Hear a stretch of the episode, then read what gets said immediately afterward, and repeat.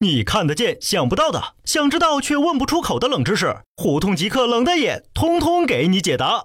我性感撩人的头像看见了吗？点我点我，进入主页，其他不要看，只要找到关注，这样我们就可以常常在一起了。说到买买买，冷的爷一定要介绍那位哲学大咖德尼·狄德罗给大家认识认识。话说有一天，朋友送了他件特牛逼的睡衣，一到手吊牌还没摘，就穿上对着镜子显摆。但刚摆了两个 pose 就觉得不对劲儿，寻思半天，发现是家具跟着新衣服一比，太掉价，一狠心就把整套家具都给换了。但等拆包装的刺激过去以后，他发现自己为了搭配这件睡衣花的钱，购买几百件更好的睡衣了。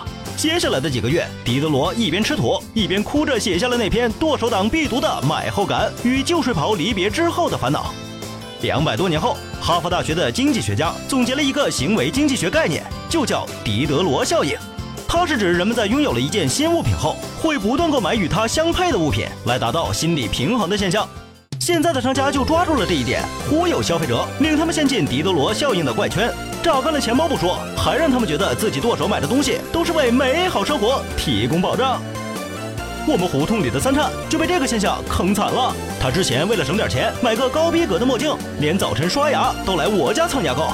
不过墨镜是买上了，可他又觉得发型不对，开始捯饬头发。做完头发买衣服，买完衣服换首饰，全身上下折腾个遍，刷爆了所有卡。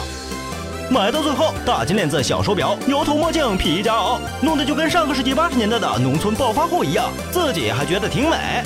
结果等到还款日的时候，眼睛都哭瞎了。没办法，他只能把他老爹的棺材本都挪用了。更可怕的是，如果两个剁手党一起出去买买买，就会出现一加一大于二的后果。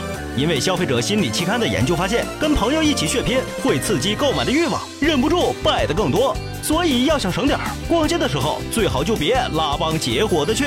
这一点二狗最明白。自从狗嫂加入了小米和小月月的剁手联盟后，仨人天天凑在一起交流败家心得，还动不动组团出去买。虽然说起来都是折扣价，但省下来的钱还不够抵车费呢。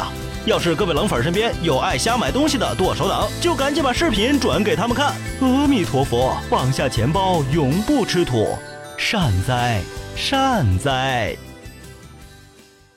想了解我的私生活，请关注微信公众号“火包胡同”。